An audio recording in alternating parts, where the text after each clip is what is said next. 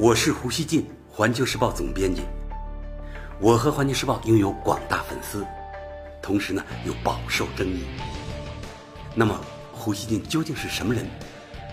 您可以通过我每天的蜻蜓评论而一探究竟。大家好。当地时间十一月十八日，负责监管美国核武器的战略司令部司令海登，他的一番表态成为媒体竞相报道的焦点。因为他说，如果特朗普非法下令发射核导弹，他将拒绝执行。大家都知道啊，一个高级军官如果对总司令的命令抗命的话，那是非常严重的事情。那么，海登为什么会在这个时候突然有这样的表态呢？今年八月份的时候，美国总统特朗普曾经威胁朝鲜啊，将遭遇世界从未见识过的火与怒。当时呢，这番表态令世界舆论震惊，各大媒体对此纷纷有过报道。外界普遍认为这是特朗普威胁发动核打击的隐晦表示。另外呢，特朗普还直接表示过，美国有能力彻底摧毁朝鲜。他的这个表态呢，就更加有些直白了。当地时间十一月十八日，在加拿大举行的一个国际安全论坛上，有一场会议主题就叫“核武火与怒”。该论坛面对的是全球领导人、高级军官以及知名学者，海登也受邀出席了此次论坛，所以他被媒体追问，也就是顺理成章的事了。当时海登被媒体问到，如果总统特朗普下令发动核打击，尤其是他认为命令非法的时候，他会不会三思而行？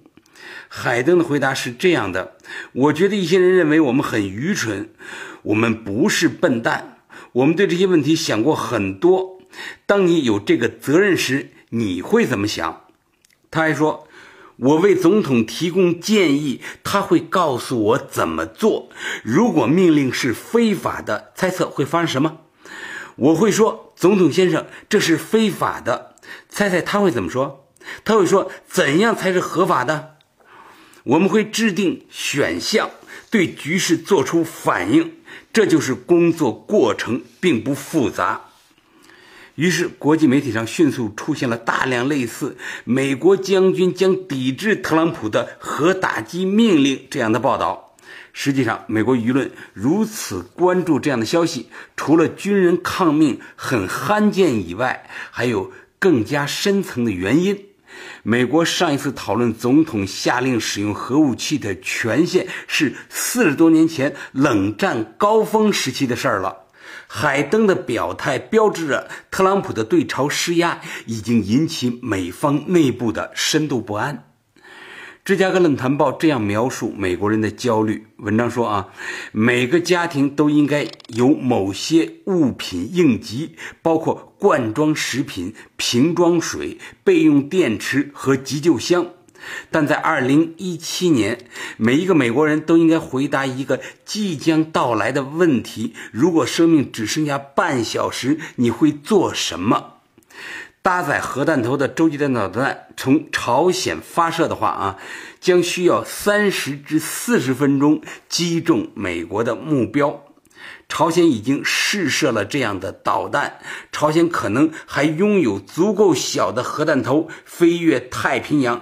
这不是最糟糕的消息，最糟糕的消息是，特朗普作为美国总统，拥有点燃核交火的权利。如果朝鲜在威胁和侮辱上越线，我们的总统可能大发雷霆，决定核攻击朝鲜。没有理由认为有人能劝阻他。这是芝加哥论坛报的评论啊。英国《每日镜报》十九日则大赞海登，称。就是这个男人能够阻止特朗普发射核武器。报道说，随着对美朝之间发生核战争的忧虑增至最高点，一个男人能够阻止特朗普按下这个红色的按钮。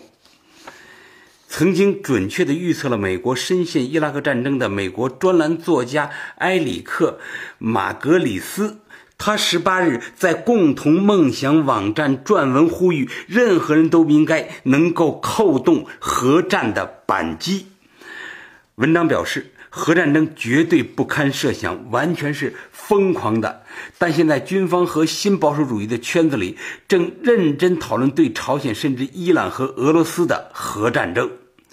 与此同时，国际舆论也把注意力投向朝鲜方向，因为就在海登表达对特朗普挑战的同时，中共中央总书记习近平的特使、中联部部长宋涛正在朝鲜访问。半岛局势迷雾重重之际，从华盛顿到首尔再到东京，各方都紧盯着这位两年以来访朝的最高级别的中国官员在平壤的活动，以期从中探究中朝关系以及朝方态度的微妙变化。宋涛另外还会见了朝鲜劳动党中央政治局委员、党中央副委员长李朱庸。朝中社十八日报道李朱庸和宋涛的会谈的消息时提到，在会谈中，双方就朝鲜半岛地区局势和双边关系等共同关心的问题交换了意见。这句话成为外媒解读的重点。《纽约时报》十八日以“中国特使与朝方讨论朝鲜半岛局势”为题说，朝方没有就会谈透露进一步细节。各方普遍认为，宋涛此行将试图缓和朝鲜核与导弹项目造成的对立。韩国中央日报十九日报道说，从宋涛的访朝行程看，不仅会见了朝鲜实权派人物崔龙海和李朱庸，还参观了培养革命烈士后代的万景台革命学院。这很明显是朝方想对中方强调中朝关系的传统。至于让宋涛特使参观制鞋工厂，则是想对中方显示，即使遭受制裁，朝鲜经济仍然可以继续运转。也有分析认为，通过宋涛特使一次访朝就解决重大问题，有些不太可能。韩国。国民日报十九日说，从目前情况看，中美朝三方要找到契合点并不容易。特朗普政府一直不接受中方的双暂停提议。纽约时报也称，美朝之间仍存在重大分歧，这限制了北京斡旋达成妥协的能力。大家看啊，外媒对宋涛这次访问。对朝鲜半岛局势走向的影响有大量的猜测和议论，但实际上呢，宋涛此行的重点是通报中共十九大情况，并就两党两国关系等共同关心的事宜交换意见。在中国分析人士看来，外媒的这种联系呢，更多反映了他们面对朝核问题束手无策的情况下，将希望呢寄托到了中国身上的这样的心态。然而呢，这种过高期待确实啊，我上次已经跟大家说了，并不现实。因为啊中国现在啊，不是朝鲜半岛矛盾的主要当事方，不像抗美援朝那会儿的中国是参战的一方。中国现在对朝鲜半岛的影响是间接的，没有那种非常直接的那样的影响。朝核问题的关键呢，确实还是美朝。目前的半岛局势下啊，善意积累呢很不容易，但敌对情绪的释放却像是这个吹肥皂泡那样简单。白宫上周曾表示，特朗普啊将在本周早些时候宣布是否重新将朝鲜列入支持恐怖主义国家的名单。大家可以想象啊，朝鲜一旦被美国重新列入支恐名单。可能会做出非常激烈的反应。美国最近刚进行了三航母演习，就是三个航母一起的演习。到明年三月，美韩又将在半岛举行耀英年度大型军演，势必呢再次刺激平壤的神经。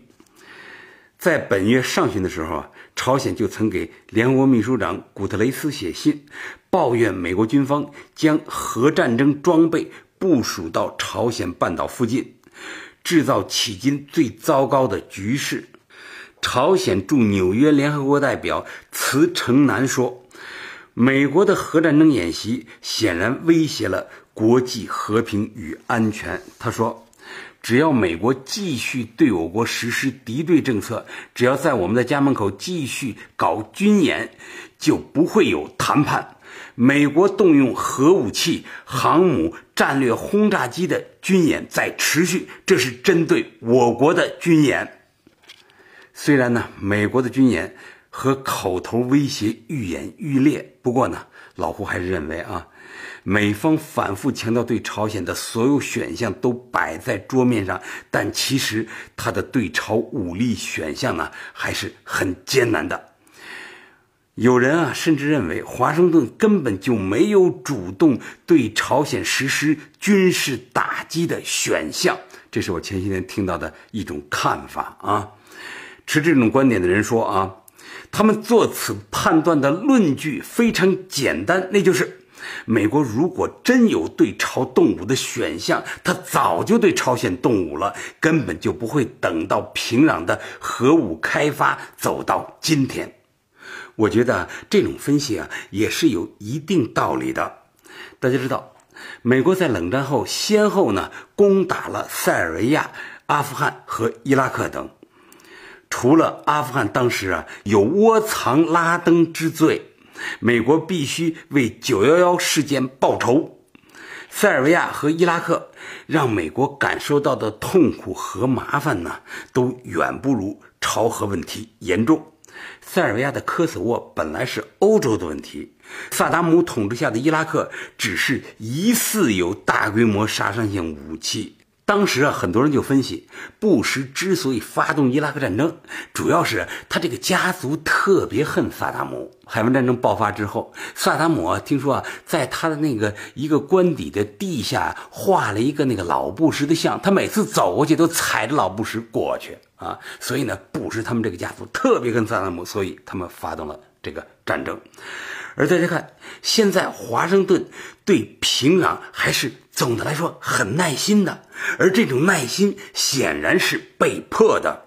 特朗普政府提升对朝鲜威胁调门以来，不仅军方在海登这样的级别上发出了挑战总统权威的声音，在韩国那边，文在寅总统几次表示，没有首尔的同意，美国绝不能对朝鲜开战。这一切呢，都清晰地展示了美国对朝鲜军事选项的实际难度。最后呢，我的问题是：既然美国对朝鲜动武这么难，他干嘛一定要使劲吓唬朝鲜呢？如果他要吓唬朝鲜，确实有效，能把朝鲜迅速给吓住，那也行啊。问题是，他没把朝鲜吓住，反而逼得朝鲜呢，真的把核武器和这个弹道导弹呢都给搞出来了，这不是给他自己找麻烦吗？大家说。感谢收听今天的《火焰不烂语》，咱们下期见。